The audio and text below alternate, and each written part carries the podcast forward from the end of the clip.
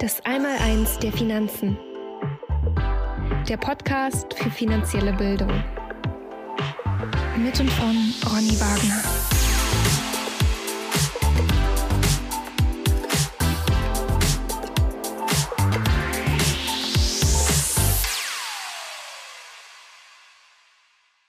Herzlich willkommen zum Podcast Das Einmaleins der Finanzen. Mein Name ist Ronny Wagner und ich habe mir heute wieder einen sehr interessanten Gast eingeladen. Bei mir ist Robert Beck äh, von Money Masters, äh, Betreiber des Podcasts Investieren lernen und wir werden uns gleich über das Thema finanzielle Bildung unterhalten und wie Robert das in seiner Welt umsetzt. Gleich geht's los. Hallo Ronny. Hallo Robert, grüß dich. Schön, dass du da bist. Äh, schön, dass du dir Zeit genommen hast ähm, und wir ein bisschen miteinander sprechen können. Ähm, Robert, du hast ja, ja, du hast ja vor vielen, äh, vor einigen Jahren diesen Podcast ins Leben gerufen, investieren lernen. Ähm, hast äh, ja eine sehr interessante Vita, wie ich finde, aber ich will die jetzt gar nicht so eins zu eins wiedergeben, sondern es macht, glaube ich, mehr Sinn, wenn du dich kurz vorstellst äh, mit deinen eigenen Worten, äh, wie, was hast du bisher gemacht? Und meine mhm. Frage, mhm. wie bist du auf dieses Thema denn eigentlich dann gekommen? Ja, ja, gerne. Ja, also, ähm, Robert Beck, ich bin jetzt 44 Jahre alt gerade geworden vor circa zwei Wochen.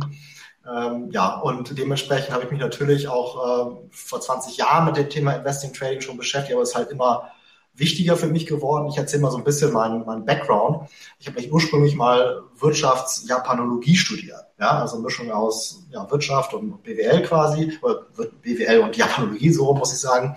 Mhm. Äh, spreche auch fließend äh, Japanisch und habe dann auch nach dem Studium ein paar Jahre in Tokio gelebt, gearbeitet, insgesamt viereinhalb Jahre in Tokio gelebt, davon drei Jahre bei der größten japanischen Personalberatung gearbeitet. Heißt also, ich habe dann für deutsche und amerikanische Firmen japanische Manager gesucht. Executive Search nennt man das. Ähm, das Ganze bis 2011 betrieben. Das war ja der Zeitpunkt mit dem großen Erdbeben, Tsunami, AKW-Unfall, Fukushima und so weiter. Man wird sich erinnern. Mhm. dachte mir, hm, vielleicht ist das ein ganz guter Zeitpunkt, erstmal wieder nach Deutschland zu gehen. Man weiß ja nicht, was noch so kommt habe da meine Frau mitgebracht, die kommt aus Japan und ähm, ja, habe dann erstmal überlegt, wie soll es weitergehen, bin letztendlich Partner geworden bei einer Personalberatung in Hamburg und habe mich da auf Digitalthemen fokussiert, also alles, was mit digitaler Transformation, digitalem Marketing etc. zu tun hat und ähm, habe dann 2014 diesen Digitalbereich ausgegliedert, einen Spin-off gemacht, eine eigene GmbH gegründet und bin seitdem quasi ja, Geschäftsführer, Unternehmer habe da meine eigene Personalberatung, helfe anderen Unternehmen dabei, Digitalabteilungen aufzubauen. Ähm, das hat in gewissen Punkten auch was mit dem Thema Börse, Wertpapierhandel zu tun, nämlich da, wo ich den großen Unternehmensberatungen helfe, ähm, die dann wiederum den großen Banken hier in Frankfurt helfen, den Wertpapierhandel zu digitalisieren. Da geht es also um Themen wie Big Data, Künstliche Intelligenz, Blockchain und so weiter. Mhm. Aber eigentlich, also wie gesagt, da gibt es Berührungspunkte, aber eigentlich ist meine Perspektive eher die des Privatinvestors. Ich habe ähm, natürlich irgendwann mich immer mehr mit dem Thema beschäftigt. Das ist ja jetzt auch nicht ungewöhnlich, dass man sich mit Vermögensaufbau beschäftigt. Habe auch dann ganz gutes äh, Geld verdient und war natürlich dann, ähm, stand einfach vor der Frage, wie soll ich das am besten anlegen. An mir war es aber, das ist dann vielleicht auch das, was dann etwas ungewöhnlicher ist, wo ich ein bisschen mich unterscheide von, von den normalen Privatinvestor, war es dann so, dass ich dann schon ja, einfach wirklich eine ziemliche Leidenschaft für das Thema entwickelt habe. Ich habe alles mir mal angeschaut, was es gibt, ja, tonnenweise Bücher gelesen, Kurse belegt, ähm, etc. Alle Themen durchgegangen, ähm, Immobilien, Einzelaktien, Optionshandel, ähm, alles, was es so gibt. Und eine Zeit lang mich auch sehr intensiv mit dem Thema Value Investing beschäftigt, also wie Warren Buffett äh, sein Geld anlegt. Das hat mich so ein bisschen gepackt, kann man sagen, ja, weil ich das einfach intellektuell spannend fand und habe dann wirklich so eine richtige Leidenschaft für das Thema Investing an sich entwickelt. Mach, also dieses Thema Value Investing mache ich zwar heute gar nicht mehr, aber die Leidenschaft ist geblieben, man entwickelt sich dann einfach thematisch weiter und ähm, wollte dann irgendwann neben meinem Hauptbusiness ja nochmal so ein Leidenschaftsprojekt starten. Ähm, so ein bisschen vielleicht ähnlich wie bei dir. Du hast ja auch, sag ich mal, dein Hauptbusiness, Edelmetalle etc., aber mhm. machst natürlich auch noch vieles nebenbei, ähm, ne, dass man einfach das Gefühl hat, nochmal wirklich ähm, ganzheitlich seine Persönlichkeit zu entwickeln, sich mit Themen zu beschäftigen, die halt wirklich äh, für, für einen persönlich spannend sind. Und deswegen bin ich dann ähm, auf die Idee gekommen, diesen Podcast zu starten. Das war 2018. Wie gesagt, der heißt Investieren lernen und habe mir da ähm, so am Anfang einen ehemaligen Kommiliton von mir dazu äh, geholt, den Erich. Äh, der ist in Florida, aber das ist heutzutage kein Problem, kann man ja online trotzdem sowas zusammen machen. Mhm. Und ähm, das passte ganz gut, weil er halt noch nicht so tief im Thema drinne war wie ich. Das heißt, er konnte quasi die Fragen stellen, die der Zuhörer wahrscheinlich auch hat. Äh, das hat mich, glaube ich, auch ganz gut äh, dazu gebracht, dass ich die Leute nicht überfrachte mit irgendwelchen zu komplizierten Sachen, sondern dass man halt wirklich schrittweise, ganz organisch, natürlich immer tiefer in das Thema einsteigt und die Leute dem Ganzen auch ganz gut äh, folgen können. Und dann war es halt am Anfang, ich sag mal so bei Folge 6, 7 so, er hat ihm schon alles Mögliche erzählt und so weiter, sagte er, okay, das ist jetzt ja alles schön und gut, aber wenn ich jetzt, jetzt wirklich eine Summe anlegen möchte, äh, was würdest du mir konkret empfehlen, ohne dass ich jetzt großartig was ich was erlernen muss? Ähm, und er sagt, okay, wenn du mich jetzt so fragst, ähm, da gibt es eine Strategie aus den USA, die heißt Dual Momentum Investing. Da kann man mit wenig Zeitaufwand überdurchschnittliche Renditen erzielen und gleichzeitig sogar das Risiko reduzieren. Ähm, haben wir halt eine Folge drüber gemacht, habe ich mir das ein bisschen erklärt, fand er auch spannend und dachte mir hinterher, hinterher hm, das ist ja vielleicht eine ganz gute Idee, auch mal den Erfinder dieser Strategie äh, zu kontaktieren. Das ist ein amerikanischer Ex-Hedgefondsmanager, äh, Gary Antonessi. Könnte man ja mal einfach mal anschreiben und fragen, ob man ihn für ein Interview bekommt. Und das war, wie gesagt, noch relativ am Anfang äh, dieses Podcasts. Wir hatten noch gar kein anderes Interview gemacht. Er hat aber sofort zugesagt und das ist natürlich einfach ein Glücksfall gewesen, äh, dass man ihn da gewinnt für so ein Interview. Das haben wir dann auch auf Englisch geführt natürlich. Ähm, und äh, er hat uns gelobt, sagt am Ende, das waren so die besten Fragen, die er je bekommen hat. Mit Interview hat das Interview sogar noch auf seine Website gepackt. Und ähm, ja, so ein sehr erfreuliches Erlebnis, also weltweite Autorität im Bereich Momentum Investing. Und ich fand das Thema an sich schon spannend. Und durch den Austausch mit ihm hat das für mich dann auch immer mehr Sinn gemacht, dieses Thema Momentum. Ähm, und ich habe dann also ich bin mit ihm einfach in Kontakt geblieben. Ich habe im, im, Nach also im Nachhinein immer wieder Fragen gestellt. Er ist so ein bisschen hinter den Kulissen zu so einer Art Mentor von mir geworden, kann man sagen. Und ähm, wie gesagt, vorher hatte ich zwar auch das Thema Momentum auf dem Schirm, aber es war halt ein Thema von vielen. Aber irgendwie habe ich gemerkt, ich fühle mich hier angekommen, ich fühle mich zu Hause. Ähm, ich glaube, besser wird es nicht mehr. Und deswegen ist für mich dann immer klarer halt dieser Fokus auf das Thema Momentum entstanden. Mhm. Und das halt in verschiedenster Ausprägung. Es hat halt, wie gesagt, angefangen mit diesem System Dual Momentum Investing. Und dann habe ich halt immer weiter geguckt, was kann man noch damit machen. Und das halt auf verschiedenster Zeitebene, also eher Investor, Investorensicht, ne, Langfristsicht oder halt auch aktiveres Trading, kurzfristige Zeitebenen, ähm, habe ich halt einfach verschiedenste Dinge dann einfach ähm, ja, erlernt ähm, und, und auch äh, praktiziert. Mhm. Und so ist es dann halt wirklich zu diesem ja, Switch bei mir so ein bisschen gekommen, dass ich da halt einen gewissen Fokus entwickelt habe. Ich habe den Podcast zwar immer noch weiter relativ breit aufgestellt, aber man hört wahrscheinlich heraus, wenn man den Podcast hört, wie sich da die Reise bei mir dann auch weiterentwickelt hat, kann das, glaube ich, auch ganz gut dann nachvollziehen, warum ich äh, so, so ticke, wie ich jetzt ticke. Ähm, und ähm, ja, also Momentum vielleicht nochmal ganz kurz, für, es kann ja sein, dass der eine oder andere noch nicht richtig versteht, was damit gemeint ist, äh, ist so ein bisschen so die Schwungkraft eines Anlagegutes. Kann man sich so vorstellen, wie jetzt ein schwerer Zug, der vielleicht am Anfang erstmal langsam anfährt ähm, und dann erstmal eine gewisse Zeit braucht, bis er schneller wird. Und wenn er dann halt eine gewisse Geschwindigkeit erreicht hat, dann gleitet er mühelos über die Gleise, ist gar nicht mehr zu stoppen. Ähm, und, und wenn man dann halt den Zug bremsen muss, dann, dann dauert es auch länger, bis er erst zum, bis er halt endlich zum Stehen kommt. Das heißt mhm. also, wenn etwas in eine Richtung sich bewegt, ja tendiert es dazu, sich auch erstmal weiter in diese Richtung zu bewegen. Das ist quasi dieses Trägheitsgesetz, äh, erste Newtonsche Gesetz. Und das findet man halt auch bei Anlagegütern. Das ist wissenschaftlich klar belegt. Also ähm, es gibt halt da verschiedenste sogenannte Marktanomalien. Momentum ist da eigentlich am besten erforscht. Und ähm, damit kann man dann halt wirklich ähm, ja, überdurchschnittliche Renditen erzielen, das Risiko aber auch reduzieren und darauf, darauf basierend dann halt verschiedenste Systeme und Strategien entwickeln. Mhm. Robert, man merkt, dass du für das Thema total brennst. Das finde ich total faszinierend. Äh, die Frage, die mir gerade in den Sinn gekommen ist, äh, ist, äh, was war denn eigentlich deine erste Aktie, die du gekauft hast? Und Gute Frage. Also ich habe ähm, ich, ich hab tatsächlich natürlich damals, sage ich mal, angefangen eher mit Fonds. Ja, das ist wahrscheinlich bei vielen so. Ich weiß nicht, ob das bei allen so ist, aber ähm, also mit damals meine ich halt wirklich äh, mit, mit, äh, keine Ahnung, Anfang 20 oder so. Da, da war halt auch noch nicht so ganz so dieses Thema ETF, das waren halt einfach irgendwelche äh, Managed Fonds. Mhm. Du fragst aber nach der ersten Einzelaktie, ne? Das ist echt ja. eine Frage. Puh, was war du dich nicht mehr erinnern? Ich müsste jetzt echt mal in deinem Gehirn graben. Ähm, ne? Vielleicht fällt es dir ja noch ein. Fällt es mir so spontan ehrlich gesagt gar nicht ein, sorry. Mhm. ja, kein Problem, kein Problem. Ähm, aber du kannst wahrscheinlich sagen, wann du in den Markt das erste Mal eingestiegen bist, wie alt du da warst. Also ich habe, wie gesagt, ähm, die allererste Erfahrung dann wirklich so vor 20 Jahren gesammelt, dann mhm. war es aber halt relativ, äh, ja, relativ äh, wenig noch. Ähm, irgendwann gefühlt vor, ich weiß nicht, ähm, zehn Jahren plus, zehn bis 15 Jahren, wurde es halt dann immer relevanter für mich. Ich habe auch erstmal dann halt wirklich äh, so ein bisschen diese ETF-Richtung gedacht. Das war auch so die Mode der Zeit, dass man halt gesagt hat, hier, na, passives Investment und so weiter. Das kam halt da auch ein Stück weit weiter auf. Ähm, und irgendwann habe ich gesagt, okay, da muss einfach mehr geben. Habe mich dann halt wirklich mit allen Themen ähm, beschäftigt, mir alles angeschaut, ähm, auch Einzelaktien, aber was ich halt mache, dieses Thema Momentum, das kann man halt auch mit ETFs machen. Ne? Also es gibt da verschiedenste Systeme und Strategien.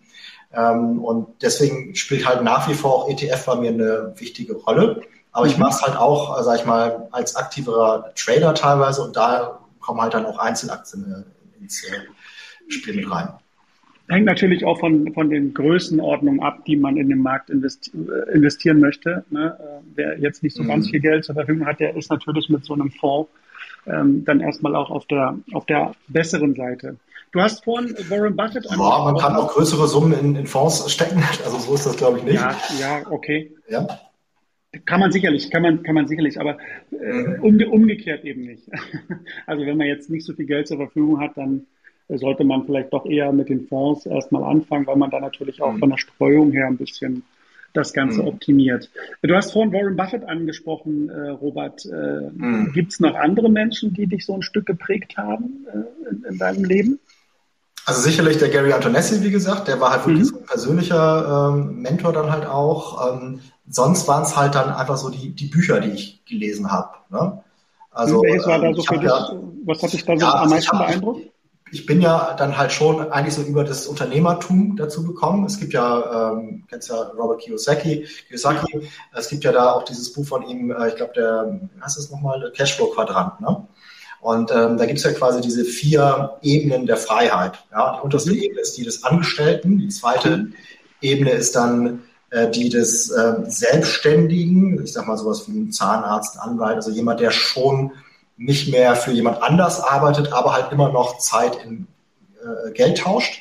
Die dritte Ebene ist dann halt die des Unternehmers, der halt ja nicht mehr so stark Zeit in Geld tauscht, sondern einfach Prozesse ähm, entwickelt, die halt dann ein Stück weit für sich arbeiten, einfach Mehrwert ähm, schafft. Und ähm, die letzte Ebene, und das ist halt dann eigentlich das aktuelle Thema, ist halt die Ebene des Investors. Das ist quasi die höchste Ebene der Freiheit, wo man halt weder Zeit in Geld tauscht, noch irgendwie jetzt wirklich selber an diesen Prozessen selbst so stark arbeiten muss, sondern einfach das Geld für sich arbeiten lässt. Und deswegen halt mhm. wirklich der, höchste Grad der Freiheit. Und das war dann schon für mich vielleicht auch ein prägendes Punkt, wo ich gesagt habe, okay, ähm, ja, ich möchte halt wirklich mehr und mehr auch diese Ebene der Freiheit ähm, erklingen. Und ähm, ja, deswegen also würde ich das auf jeden Fall nennen an der Stelle. Mhm, okay. Wir beide haben uns ja äh, in deinem Podcast jetzt auch schon äh, ausführlich ähm, über das Thema Inflation unterhalten, ähm, Robert. Ja. Ähm, du hattest mich gefragt, ob ich, äh, welches Thema mich da aktuell ähm, am meisten ähm, umtreibt oder wo ich am meisten drüber nachdenke. Das ist für mich das Thema Inflation. Was ist denn dein Thema, was aktuell für dich extrem wichtig ist, wenn du auf den Kapitalmarkt schaust? Wo, wo, wo siehst du denn ja. äh, da etwas. Also ich glaube, es ist halt wichtig, einfach ein System zu haben, was sich auch ähm, anpasst an das Marktumfeld. Ne? Also ich bin halt nicht so der Fan zum Beispiel von diesem naiven, passiven Investieren, wo man einfach permanent alles investiert. Wenn man sich einfach mal so den Markt anschaut, ähm, breiten Index, ich sage jetzt mal den S&P 500 und ähm, zum Beispiel jetzt mal die Dotcom-Blase anschaut, 2000, die ja da geplatzt ist, da hat es dann wirklich 12, 13 Jahre gedauert, wenn man da jetzt wirklich an der Spitze eingestiegen wäre, bis man angefangen hätte, überhaupt Plus zu machen. Zwischenzeitlich gab es halt zwei Phasen, wo der Markt um mehr als 50 Prozent gefallen ist. Das muss man erstmal auch emotional aushalten. Und äh, deswegen, ich glaube halt, dass dieser Rat, den halt viele den Leuten geben, einfach nimm hier ETF-Sparplan, passiv investieren. Ja, also klar, wenn ich noch nicht so viel Kapital, dann kann ich da nicht so viel falsch machen. Aber besonders, mhm. wenn man halt schon eine etwas größere Summe hat, die man auch beschützen muss, kann das halt wirklich einfach ähm, mit großem Risiko verbunden sein wenn man halt das falsche Timing hat. Und ich glaube, das kann durchaus passieren. Wir haben jetzt ja einfach eine Marktsituation. Heute ist der 23. Juni 2022 eine Situation momentan, wo man nicht genau sagen kann, wie es weitergeht. Das weiß man wahrscheinlich nie. Aber ähm, wenn man einfach mal auf den Markt blickt, äh, es ist halt jetzt wirklich schon eine deutliche Marktschwächephase aktuell. Mhm. Ähm, ob wir jetzt schon den Tiefpunkt erreicht haben, also ich glaube, stand heute noch nicht. Äh, es kann durchaus noch weiter runtergehen. Ähm, ich versuche halt immer auch so ein bisschen unter die Oberfläche zu gucken. Also wenn man jetzt einfach nur auf einen breiten Index schaut, dann sieht man natürlich, okay, der geht hoch, der geht runter. Aber was passiert da drunter? Also es gibt ja so diese, auf Englisch sagt man Breath-Indikatoren. Breath heißt ja Breite. Das heißt, man schaut sich an, wie viele Aktien äh, innerhalb eines Index sind jetzt wirklich daran beteiligt. Also steigt der jetzt aufgrund von wenigen großen Aktien, Amazon und Co. Oder steigt er halt vielleicht, weil die breite Masse der Aktien gerade steigt? Und das kann halt ein Indikator sein, sage ich mal, für so eine Art Market Timing. Also dass man mhm. sagt, okay, äh, ich schaue mir an, gibt es da halt deutliches aggressives Kaufverhalten? Im Markt und das sehe ich halt momentan nicht. Äh, wenn man jetzt einfach mal, wie gesagt, die Indizes anschaut, die sind halt weit runtergelaufen. Irgendwann wird es halt eine Bodenbildung geben. Und wenn man einfach mal zurückschaut in die Vergangenheit, ja, also 2008, 2009, 2000 etc., also diese großen Crash, ähm, und das einfach mal vergleicht und guckt, was hat sich damals getan, wie hätte man damals vielleicht so eine Bodenbildung erkennen können. Ich glaube, da sind halt solche Breath-Indikatoren immer ganz gut. Äh, dass man sieht, okay, hier findet auf einmal richtig starkes ähm, aggressives Kaufen statt. Und das ist häufig halt an so einem Punkt, wo eigentlich alle gerade am Abkotzen sind und es halt richtig eine negative, passive Marktstimmung gibt. Ähm, und auf einmal switcht das so um. Das kann innerhalb eines Tages dann sein, dass auf einmal halt der Charakter des Marktes sich verändert. Und ähm, also das ist ein Punkt, auf den ich schaue. Das ist nicht der, das einzige, aber wo ich halt dann schon auch sehe, äh, so, eine, so eine Krise kann halt auch einfach eine Chance darstellen. Mhm. Und äh, im Nachhinein ist es halt immer so, dass die Leute sagen, ah, hätte ich doch das und das gemacht. Aber jetzt wirklich einfach mal ganz bewusst diese Situation, die wir haben, als Chance wahrzunehmen und zu sagen, okay, ich positioniere mich jetzt richtig, um dann halt im richtigen Zeitpunkt, und das kann auch noch lange dauern, das kann auch noch Monate dauern, ähm, aber er wird halt auf jeden Fall kommen. Das äh, wissen wir halt einfach langfristig, geht der Markt immer nach oben. Ähm, und dann halt wirklich gut einzusteigen. Ja, also es geht darum, wann steige ich ein? Es geht darum, womit steige ich ein? Was kaufe ich dann? Ähm, und natürlich auch, wann steige ich wieder aus? Weil es ist halt einfach vielleicht äh, wieder einzusteigen, aber dann halt auch die Gewinne wieder mitzunehmen und zu schützen etc. Und das ist, glaube ich, ein Thema, auf das ich mich jetzt momentan sehr stark fokussiere. Da habe ich mir natürlich auch schon Gedanken zu gemacht und habe auch einen konkreten Plan entwickelt. Ähm, also wie gesagt, hat alles mal was mit Momentum zu tun. Und ähm, ja, besonders halt bei diesen etwas aktiveren Strategien, da schaue ich mir halt dann auch, wie gesagt, solche Indikatoren etc. an. Okay, also äh, du würdest sagen, momentan äh, ist es doch eher ein bisschen schwieriger am Markt, ne, weil eben die Richtung noch nicht so richtig klar ist oder die Bodenbildung zumindest nicht absehbar ist. Ähm, und du wartest dann also wieder auf das neue Momentum oder gibt es jetzt aktuell ein Momentum, welches du ausnutzt? Also es, es, kommt halt drauf an, auf welcher Zeitebene du unterwegs bist. Ne? Also ich habe ja. halt da verschiedene Systeme, die ich anwende, verschiedene Methoden. Das mhm. eine ist halt einfach so ein Langfristsystem, wo ich jetzt auch gar nicht so sehr mir Gedanken mache darum, was jetzt innerhalb von ein paar Wochen und Monaten passiert. Natürlich ist das momentan da auch einfach, wenn man jetzt mal seit Anfang des Jahres sich anschaut, schwierig, weil halt alles runtergegangen ist. Ja, also das ja. ist klar. Ne? Also wenn man mit so breiten ETFs arbeitet, ist es halt schwierig, da jetzt wirklich ähm, ja, in so einer Phase dann einen Plus zu machen. Ähm, wenn man wirklich sagt, ich möchte quasi immer Rendite machen, dann muss man entweder sich mit dem Thema Kapitalrotation beschäftigen, dass man halt sagt, okay, äh, ich gebe jetzt nicht so einen breiten Index, sondern gucke halt, wo innerhalb welches Sektors, innerhalb welcher Branchengruppe gibt es dann vielleicht doch gerade gewisses Wachstum. Ja, und da waren ja natürlich diese der Energiesektor war zum Beispiel äh, ganz interessant, jetzt seit Anfang des Jahres. Jetzt ist er gerade wieder so ein bisschen am Schwächeln. Ähm, aber auch andere Sektoren und Branchengruppen im Bereich Basic Material zum Beispiel haben eine Rendite ermöglicht. Das heißt also, wenn ich auf eine niedrigere Zeitebene gehe, ein bisschen aktiver trade, dann kann ich eigentlich fast immer irgendwo auch eine Rendite machen. Oder ich was halt, also vielleicht machen wir einen Schritt zurück, also was ich halt immer versuche, ist halt ähm, sogenannte Marktstruktur auszunutzen. Marktstruktur meine ich, Eigenschaften des Marktes, die halt innewohnen und die quasi immer da sind, auch wenn man jetzt vor 100 Jahren geschaut hätte, heute oder halt in 100 Jahren.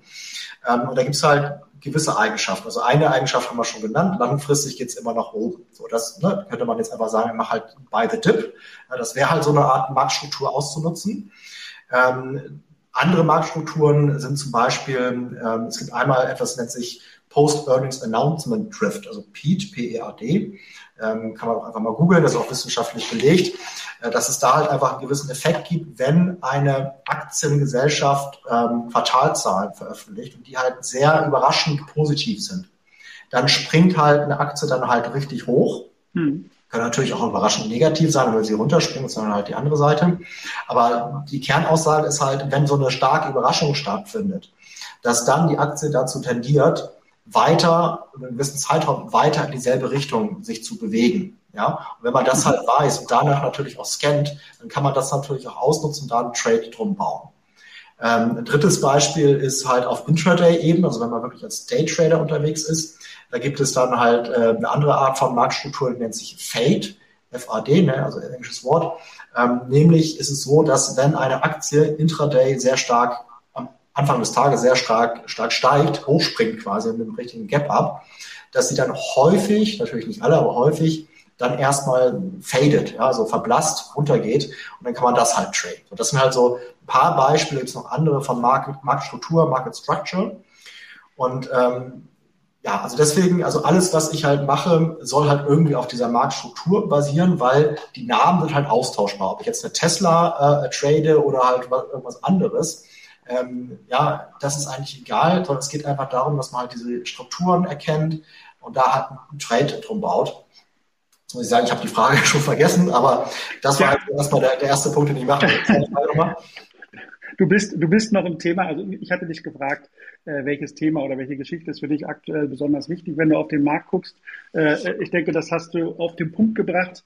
Äh, bei Momentum Trading, äh, so wie ich das verstehe, äh, korrigiere mich da bitte, wenn ich da was Falsches sage, äh, geht es ja um aktuelle Preistrends. Ne? also es geht, die, die Richtung des Preistrends ist natürlich unerheblich. Es geht, kann um steigende Preise ja. sich handeln, es kann aber auch um, sich um fallende Preistrends handeln. Also bei Momentum Trading wird quasi ähm, ähm, die, oder diesem Momentum-Trading liegt die Idee zugrunde, dass eben eine äh, Preisbewegung äh, sich weiterhin in die gleiche Richtung bewegen wird, wenn sie eben nur stark genug ist. Und da ist es eben egal, ob sie nach oben oder nach, ob der Trend nach oben oder nach unten ist. Mhm. Äh, aktuell habe ich dich richtig wahrscheinlich richtig verstanden, wenn du sagst, aktuell siehst du das Momentum eher äh, in der Abwärtsrichtung. Ja? Und du kannst eben noch nicht genau äh, einschätzen, äh, wie, wo die Reise dann enden wird. Das ist im, im Grunde genommen das, was ich momentan. Also ich sehe halt nicht dieses aggressive sehe. Kaufen, was man halt ja. braucht, um halt eine wirklich äh, nachhaltige Bodenbildung zu haben. Es kann natürlich sein, dass das jetzt gerade heute wenn um 15.30 Uhr die US-Börsen aufmachen, anfängt. Aber bisher war es halt nicht der Fall. Ne? Ja, okay. Aber das ist, finde ich, ganz spannend, weil die meisten assoziieren ja mit Rendite an den Aktienmärkten immer nur steigende Kurse. Ähm, das ist eben bei deiner Strategie ähm, nicht der Fall. man kann eben auch äh, von dem entgegengesetzten Trend profitieren. Also ich sage mal, auf niedrigeren Zeitebenen kann man durchaus halt auch shorten, short gehen, also Leerverkäufe machen etc. Ja. Ähm, wie gesagt, wenn man so einen Buy, äh, Buy and Hold äh, Ansatz fährt, dann würde ich das halt nicht machen. Ne? Das ist ja, weil halt diese Short-Geschichte, die funktioniert halt immer nur auf ne, kürzeren Phasen. Ja. Aber generell ist das natürlich schon ein spannendes Thema. Ja. Ja, ja, gut, die meisten Anleger sind ja, ähm, wie du schon vorhin richtig gesagt hast, auch Buy-and-Hold-Anleger. Also mhm. wer in solche breiten, breit aufgestellten Investmentfonds, breit diversifizierten Investmentfonds investiert, ähm, der, der, das sind ja ähm, meistens klassische Buy-and-Hold-Investoren. Mhm. Gut, ähm, wenn sich jetzt Menschen mit dem Thema noch gar nicht auskennen, und ich vermute, äh, die breite Masse wird wahrscheinlich vom Thema Momentum Trading noch nie was gehört mhm. haben, äh, aber ist eine Vermutung, ich kann mich auch irren. Ähm, welche Tipps würdest du den Einsteigern in das Thema geben? Hm. Also ich glaube, der allerbeste Weg ist tatsächlich, äh, sich mal einen Podcast anzuhören, investieren mhm. lernen, weil, wie gesagt, man da halt diese Reise ganz gut nachvollziehen kann. Ne? Ähm, wir fangen ja wirklich in diesem Zweiergespräch an und, und, gehen halt immer tiefer da rein. Dann kommt halt das Gespräch mit dem Gary dazu. Man merkt halt, okay, wie halt immer dieses Thema Momentum mehr an Bedeutung gewinnt etc. Äh, trotzdem haben wir ja dann auch noch alle anderen Themen uns angeschaut. Aber ich glaube, das ist so der beste Weg, um das Ganze nachzuvollziehen. Man kann natürlich auch auf meine Website gehen, money-masters.com oder auch .de, mhm. funktioniert beides. Ähm, da gibt es ja auch noch verschiedenste andere äh, Quellen dazu. Ich habe da auch ein Fallstudienvideo erstellt, etc. Aber ich glaube, der Podcast ist wirklich so das Allerbeste. Und da, ähm, wie gesagt, da lernt man halt die Themen kennen, man lernt mich auch besser kennen. Ähm, und äh, wir können uns da halt dann auch später austauschen. Ich habe eine Facebook-Gruppe, LinkedIn-Gruppe etc. Aber wie gesagt, der beste Anfang ist halt wirklich der Podcast. Mhm, okay, gut. Was, was bedeutet denn für dich, Robert, äh, finanzielle Bildung oder Finanzbildung eigentlich, wenn ich dich das fragen würde? Was ist denn, was ist, wenn, du, wenn, wenn das Wort Finanzbildung in dein, äh, vor deinem Auge auftaucht, was, was assoziierst du denn damit zuerst? Ja, also ich bin ja, wie gesagt, ich komme ja so ein bisschen aus der unternehmerischen Ecke und mhm. einfach dieses Konzept des Return on Invest zu verstehen. Ja, und ich glaube, das fehlt halt bei vielen ähm, Angestellten, ja, dass die halt wirklich nicht dieses, das gewohnt sind, einfach mal zu sagen, ich investiere jetzt in etwas, ähm, auch wenn es jetzt vielleicht am Anfang sich nach viel Geld anfühlt, was dann vielleicht erstmal weg ist, aber zu sagen, okay, ich muss halt heute einen Baum pflanzen, um später Früchte tragen zu können. Anders geht's halt nicht. Ich muss jetzt halt mich drum kümmern. Und ähm, deswegen viele wollen das halt erstmal von sich wegschieben, gehen vielleicht auch am Anfang also ich zur Sparkasse oder so und sagen, okay, ich suche mir halt da einfach jemanden, der kennt sich aus, der wird mich da schon gut beraten. Mhm. Und dann kommt halt irgendwann das böse Erwachen, zehn Jahre später oder so, schaut man drauf, hm, der hat mir da irgendwas verkauft, aber da, da ist eigentlich nichts bei rumgekommen. Und irgendwann fällt halt der Groschen, wo diese Leute wissen, okay, ich muss mich einfach selber drum kümmern. Eigenverantwortung. Und ähm, da ist natürlich einfach Wissensaufbau am Anfang das Allerwichtigste. Ja, deswegen habe ich auch diesen Podcast gestartet. Ähm, ich weiß halt, dass es für mich wichtig war. Ich weiß auch, dass ich auch selber diese Reise gemacht habe, dass ich gesagt okay, ähm, am Anfang möchte man das halt ein Stück weit outsourcen etc.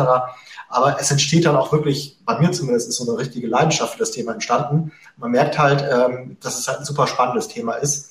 Ich bin ja auch jemand, wie gesagt, ich habe ja auch zum Beispiel Japanisch gelernt etc war das gewohnt, auch aus dem Studium heraus, einfach immer zu lernen, zu lernen, zu studieren und dann halt wirklich jetzt später im Beruf trotzdem noch ein Thema zu haben, mit dem man eigentlich nie auslernen kann, wo man wirklich quasi das Leben lang sich weiterentwickeln kann, immer was dazulernen kann, hat mich halt ähm, auch gepackt und ich gesagt habe, okay, ähm, das ist jetzt meine Leidenschaft, das möchte ich verfolgen, das ist quasi mein Hobby auch ein Stück weit. Mhm. Und ähm, diese Leidenschaft ein bisschen vielleicht zu teilen mit anderen Leuten, über den Podcast, das war halt dann auch meine Motivation. Mhm. Wie ticken denn eigentlich die Japaner in puncto Geldanlagen? Wie sind die denn drauf? Sind die so ähnlich wie wir Deutschen oder ticken die komplett anders? Ja, sind vielleicht ein bisschen ähnlich wie die Deutschen in dem Sinne, dass sie halt auch eher konservativ sind, also haben eine hohe Sparquote zum Beispiel. Mhm. Ähm, und ähm, es ist natürlich auch von Japan aus immer ein bisschen schwierig, so ganz aktiv zu traden aufgrund der Zeitzone, ne? weil die großen Börsen in New York äh, ja, wenn die halt geöffnet haben, dann ist es Nacht in, in, in Japan. Das ist da schon mal so ein bisschen das Problem. Mhm. Ähm, aber generell, ähm, ich, ich sehe halt auch einfach, dass speziell die jüngere Generation eigentlich weltweit jetzt auch diese die ganze Krypto-Geschichte natürlich, jeder wollte irgendwie Trader sein in der letzten äh, Zeit. Es mhm. kann durchaus sein, dass sich das jetzt wieder ändert, wo halt äh, vielleicht da auch ein Stück weit eine Blase gerade geplatzt ist, wenn wir mal weiterverfolgen. Ähm, aber ich glaube, dass das halt wirklich so die ganze Crypto-NFT-Geschichte wirklich so ein globaler Trend momentan ist ähm, und natürlich auch Japan betrifft. Aber ähm, ja, die Japaner sind natürlich schon äh, äh, ein Völkchen, was halt auch viel Kapital hat, was sie anlegen wollen. Ähm, gibt da natürlich genauso auch dieses ähm, Home Country Bias, was es ja überall gibt, ne, dass man halt mhm. vielleicht auch ein Stück weit stärker in seinem eigenen Land investiert ist. Aber ähm, ja, das ist das, was mir dazu auf jeden Fall einfällt. Okay. Ähm, Robert, was sollten, was sollten denn Menschen heute mit ihrem Geld machen? Was würdest du den raten? Jetzt mal abseits von deiner mhm. Strategie, mal eine ganz pauschale, allgemeine Aussage vielleicht. Wie sollte denn so eine Vermögensstruktur vielleicht aussehen? Also wie gesagt, ich glaube halt immer, es ist gut, ein System zu haben, was sich anpasst an das Marktumfeld. Ja? Mhm. Also da spricht man halt auch von dynamischer Allokation. Das ist halt quasi das Gegenteil von dem, von einem, von einem passiven Investment ähm, um halt wirklich immer das Maximum rausholen zu können und vor allem halt um diese großen Marktschwächephasen umschiffen zu können. Und da ist halt wirklich, ähm, finde ich halt, das, was ich so als konservative Basisstrategie ansehe, ist halt dieses, ich nenne es das globale Momentum-Portfolio. Das ist die Variante vom Tool Momentum Investment, die ich anwende, die ich für den Privatinvestor passend finde. Also muss ich schon an der Stelle ein bisschen Werbung machen, weil ich glaube ja, halt auch, ich glaube, so eine gewisse Rettungsmission äh, zu sehen, weil ich halt weiß halt, dass viele Leute nicht so richtig wissen, wie sie ihr Geld anlegen sollen. Deswegen mhm. sage ich halt mal, fang erstmal mit einer einfachen, konservativen Basisstrategie an. Das ist halt für mich das globale Momentum-Portfolio und alles andere kommt halt später. Ja? Also du solltest jetzt nicht sofort anfangen mit Daytrading oder sonstigen extrem aktiven äh, Methoden.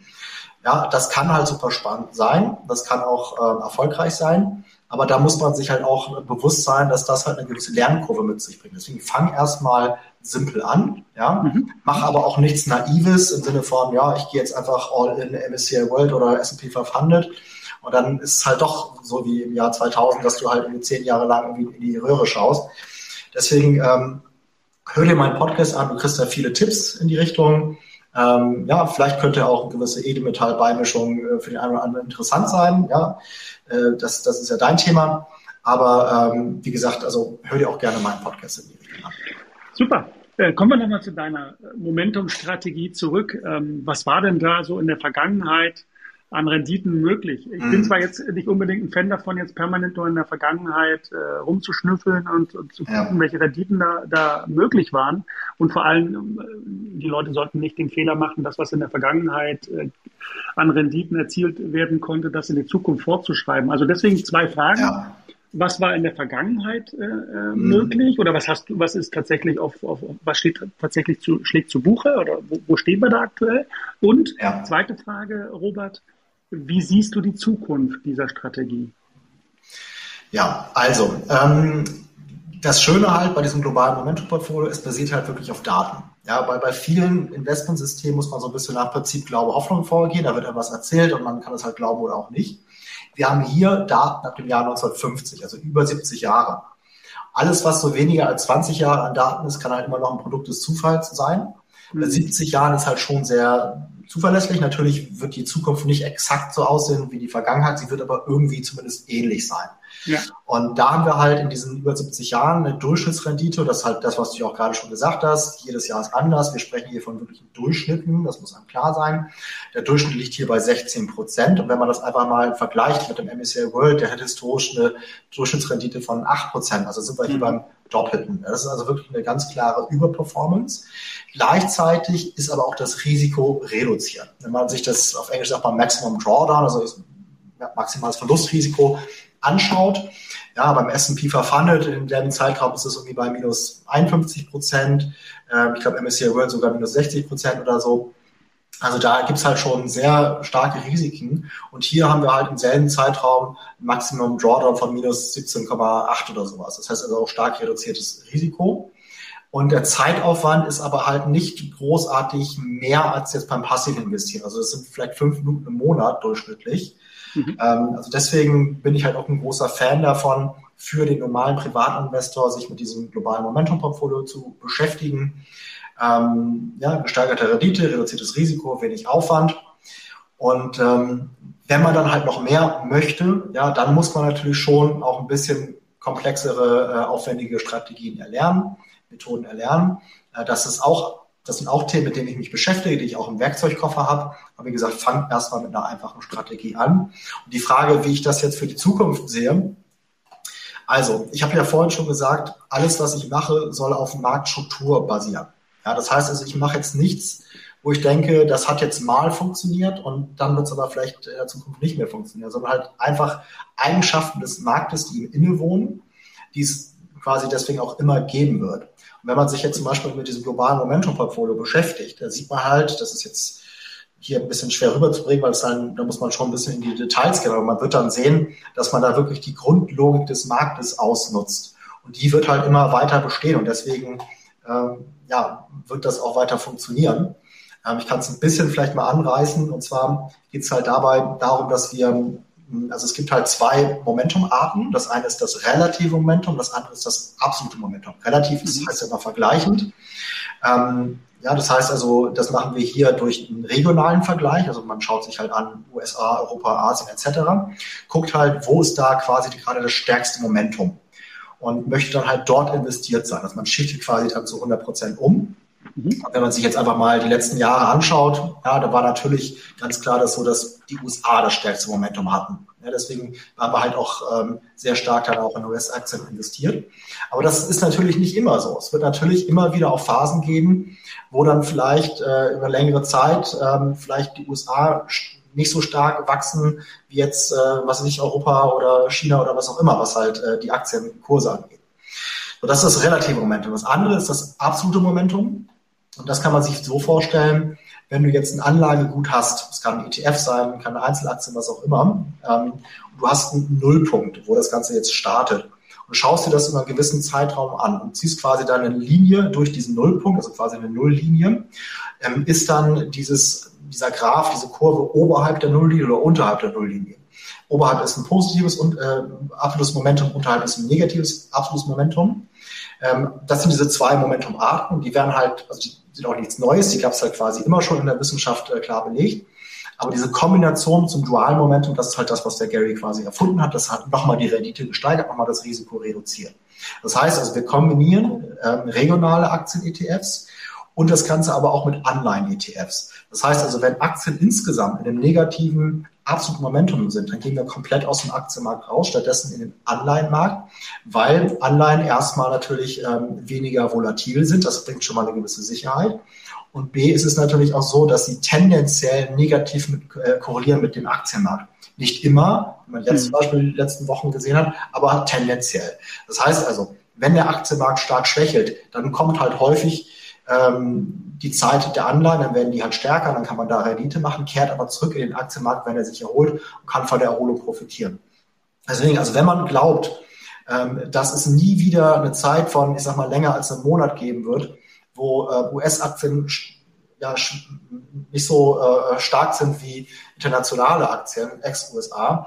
Und wenn man glaubt, dass es nie länger eine Phase als einen Monat geben wird, wo vielleicht Aktien insgesamt in der Schwächephase sind, dann sollte man sein ganzes Geld in S&P 500 stecken, passiv investieren, nie umschichten und einfach da lassen. Das halte ich aber persönlich natürlich für nicht realistisch. Natürlich wird es auch mal wieder Phasen geben, wo die USA schwächeln werden, wo auch Aktien insgesamt schwächeln werden. Und deswegen sage ich halt, ähm, dass diese Grundlogik des Marktes ausgenutzt wird und dass deswegen halt auch in der Zukunft äh, das System weiter funktionieren wird. Okay, wie, wie, wie stehst du aktuell oder wie siehst du aktuell unsere Geldpolitik? Äh, da haben wir ja vorhin bei dir im, im Podcast mhm. auch schon äh, etwas ausführlicher gesprochen. Wie ist, denn, wie ist denn deine Einschätzung aktuell, was da seitens der Geldpolitik, seitens der Notenbanken passiert? Ja, also ich bin da so ein bisschen in der Mitte. Da hat man ja vorhin auch ähm, ja, drüber gesprochen. Ich habe dich ja. ja. für meinen Podcast interviewt und fand das natürlich sehr spannend, was du dafür ähm, Gedanken zu hast. Ähm, du bist ja eher, sag ich mal, auf der sehr extrem liberalen Seite, ja, wo man sagt, okay, der Staat gehört fast abgeschafft. Und äh, das, der andere Pol, der andere extreme Pol ist äh, der Pol der Modern Monetary Theory. Wie gesagt, ich sehe mich da so ein bisschen mehr in der Mitte. Ich habe halt schon, ich würde es halt nicht so, sag ich mal, pauschal formulieren, dass man sagt, ah, okay, jetzt wurde hier Geld gedruckt und deswegen kommt die Inflation, also ich sehe halt schon eher die, ja, die Kausalität dort, dass man sagt, okay, die Energiepreise sind gestiegen, äh, die Lieferketten sind halt einfach ähm, zerstört an, an gewissen Stellen. Und, und das bringt halt dann das Preiswachstum, was natürlich dann auch vielleicht zu einer nachhaltigen Inflation führen könnte, wenn wir da halt in so eine richtige Lohnpreisspirale reinkommen. Aber ich sehe es halt nicht unbedingt begründet dadurch, dass Geld gedruckt wurde. Ähm, also und, und wie gesagt, also ich glaube halt auch, dass so eine Hyperinflation jetzt nicht unbedingt vor der Tür steht. Ähm, in Europa kann man sich da nicht ganz so sicher sein wie in den USA, weil die USA sind halt einfach in US-Dollar verschuldet und nicht in Fremdwährung. Äh, in Europa gibt es quasi nur Fremdwährung. Also ne, kein Euroland hat eine eigene Währung, sondern hat halt immer eine Fremdwährung. Aber trotzdem glaube ich jetzt nicht, dass wir da jetzt eine Hyperinflation haben werden. Ähm, aber gestiegene Preise sieht man ja momentan, das kann auch noch weiter so gehen. Ähm, ich würde jetzt aber auch nicht in Panik verfallen. Also ja, es kann halt durchaus sein, dass man einen gewissen Teil Edelmetall und so weiter hat, oder dass man auch natürlich sein, sein Geld in Sachwerte steckt, da sich halt auch Aktien als Sachwerte an, weil da halt einfach wirklich reale Firmen dahinter stecken, die äh, reale Werte erschaffen und die auch teilweise sich einfach an die Inflation anpassen können. Ne? Also sieht man ja beim ja. Einzelhandel, dass dann einfach die Preise erhöht werden. Ne? Die haben ja natürlich auch ihre Kosten, die, die steigen und dann wird das halt weitergegeben. Und, und, und deswegen sind halt schon zumindest die guten Aktiengesellschaften in der Lage, sich an die Inflation auch anzupassen. Ähm, also ich muss sagen, ich, es ist halt einfach wirklich, ich, ich weiß, dass es ein Thema ist, was auch in der Wissenschaft extrem umstritten ist. Und deswegen habe ich halt Schwierigkeiten, da jetzt wirklich als, sag mal, Laie da wirklich mich zu positionieren. Ja, ich bin da so ein bisschen in der Mitte, muss ich sagen. Okay, das ist ja in Ordnung, das darf ja sein. Äh, wir werden wir werden es ja sehen, was passieren wird, äh, mhm. welche, welche Idee sich da jetzt auch durchsetzt. Ähm, Fakt ist eins, deine Strategie, ähm, wenn sie sich denn so jetzt auch weiterentwickelt, wie du sie beschrieben hast, ähm, die ist natürlich hervorragend geeignet, um der Inflation ein Schnippchen zu schlagen, mhm. äh, weil sie natürlich oberhalb der Inflationsrate rentiert. Und das ist schon mal absolut positiv und deswegen äh, finde ich das auch eine, eine tolle Geschichte, wenn man Teil seines Vermögens eben so ähm, dann auch entsprechend investiert, um der Inflation ein Schnippchen zu schlagen. Äh, die Aussage, dass die Inflation nur temporär ist, die ist ja mittlerweile äh, auch kassiert worden. Äh, da mussten sich ja auch die viele Ökonomen, aber auch viele Politiker eines Besseren belehren lassen. Äh, was glaubst du, wo geht die Reise mit der Inflation jetzt weiterhin? Ähm, ja, es wäre ja spannend zu sehen, wenn jetzt hoffentlich irgendwann mal diese äh, Energiethematik gelöst wird, wenn vielleicht auch die Ukraine oder beziehungsweise der, der Krieg in der Ukraine dann halt ähm, hoffentlich mal irgendwann beigelegt wird. Ne? Das weiß ja mhm. keiner, wann das, wann das soweit ist. Also sollte das aber passieren, wir haben immer noch die Lieferketten, No-Covid-Politik in, in China, was ja auch irgendwie Probleme bereitet. Aber wenn man jetzt mal wirklich diese Probleme lösen würde, ähm, rein hypothetisch, würde dann auch die Inflation runtergehen? Das ist ja die Frage. Ne? Oder ist es jetzt wirklich so, dass es da schon, ähm, dass da so ein Prozess angestoßen wurde, der gar nicht mehr einzufangen ist? Ne? Das ist, das ist halt die, die Frage.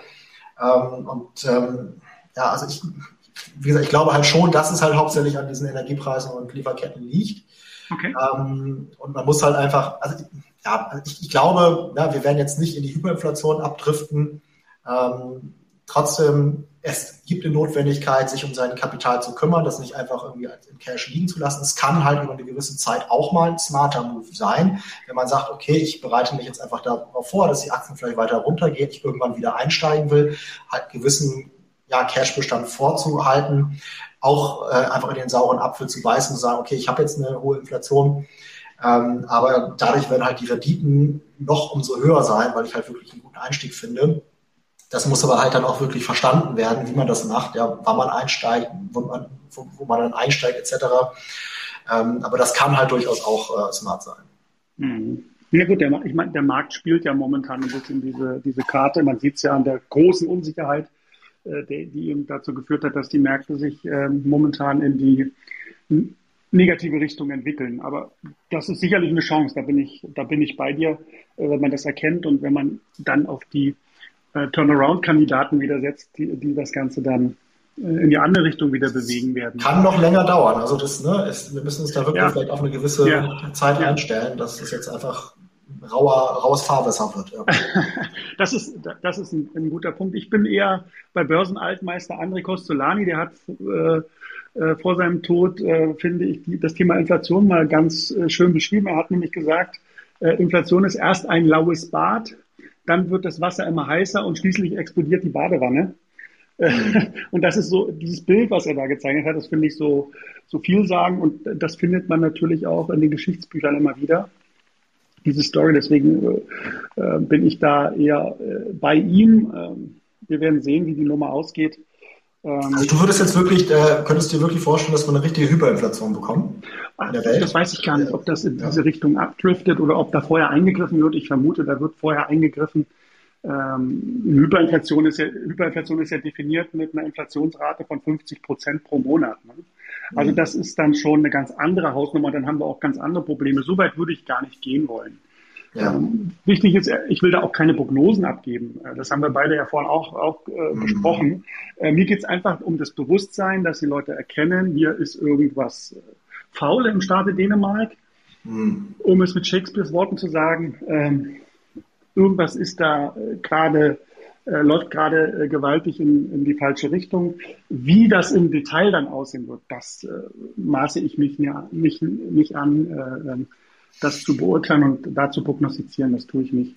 Ja, also wir haben beide keine Glaskugel. Wie gesagt, ich bin ja. beim Euro so ein bisschen ja, vorsichtiger als beim US-Dollar. Ich denke halt, der US-Dollar ist die Weltleitwährung, die amerikanische, mhm. ähm, also die, die Amerikaner sind halt in US-Dollar hauptsächlich verschuldet, nicht in Fremdwährung. Das hatten wir ja bei der Weimarer Republik, den Fall, dass halt Deutschland in Fremdwährung verschuldet war, hauptsächlich ja. US-Dollar und, und Gold-Dollar. Äh, und und ähm, auch äh, Argentinien etc., da ist halt immer das so gewesen, dass man in Fremdwährung verschuldet war und dann halt einfach dieses Problem hat, äh, was dann zu einer Hyperinflation führen kann. Ähm, deswegen glaube ich halt, dass der US-Dollar da immer noch sicherer ist als der Euro. Aber ich glaube, selbst vom Euro wird es jetzt nicht ganz so hart kommen, hoffe ich zumindest. Ja. Aber ja, wir werden sehen. Na gut, in der Weimarer Republik war es ja auch, äh, waren es ja auch die Kosten des Krieges, die da durch Deutschland natürlich mhm. ähm, geschultert werden mussten, Reparationszahlungen etc. Ähm, das hat natürlich dann äh, das Gelddrucken äh, angeregt, so will ich es mal vorsichtig formulieren. Aber gut, okay, Robert. Ja, ähm, vielen Dank für, deinen Ein für, für den Einblick in, in deine Welt.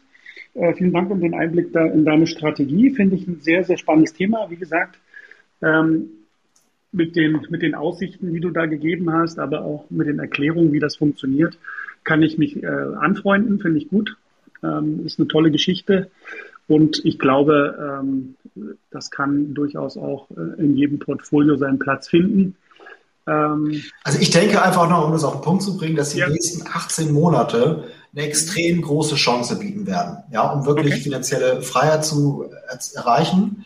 Ähm, da müssen wir lange zurückschauen, ja, bis wir halt wieder so eine Chance in der Vergangenheit gesehen haben. Deswegen sich jetzt richtig zu positionieren, ist, glaube ich, sehr, sehr wichtig. Ja, und nicht ja, also nicht, nicht diesen Fehler zu machen, zu sagen, oh, jetzt äh, muss die Finger weglassen von dem Thema Investing, Trading etc. Nein, jetzt ist genau der Zeitpunkt, wo man sich halt in, äh, richtig positionieren muss. Beschäftigt euch mit dem Thema, baut Wissen auf, ähm, nimmt auch verschiedenste Informationsquellen wahr. Ja, es gibt ja heutzutage wirklich da auch viele kostenlose Informationsquellen. Ähm, gerne auch meinen Podcast nochmal erwähnt, investieren lernen. Gibt es halt auf allen äh, ja, Plattformen, die es da so gibt. Ich habe natürlich auch einen YouTube-Kanal ähm, da lade ich auch immer die Podcast-Folgen hoch. Für alle, die jetzt ne, gar nicht so Podcast-Hörer sind, aber wir machen das jetzt ja für deinen Podcast, dementsprechend wird das ja nicht der Fall sein. Ähm, und ähm, ja, beschäftigt euch einfach selbst damit, macht euch Gedanken und äh, nehmt die Chance wahr, die, die sich auftun wird. Das kann ich unterstreichen. Ähm, die Investition in Wissen bringt immer noch die besten Zinsen, hat Benjamin Franklin mal gesagt.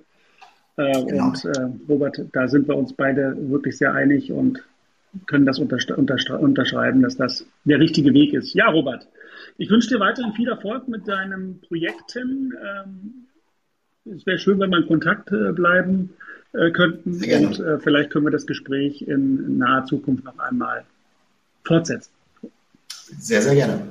Ich bedanke mich, Ronny. War spannend. Gerne. Robert, vielen Dank und ähm, an euch da draußen ähm, weiterhin viel, viel Erfolg. Bleibt gesund und munter und ja, bleibt vor allem offen, offen für Neues. Bis bald, euer Ronny Wagner. Tschüss.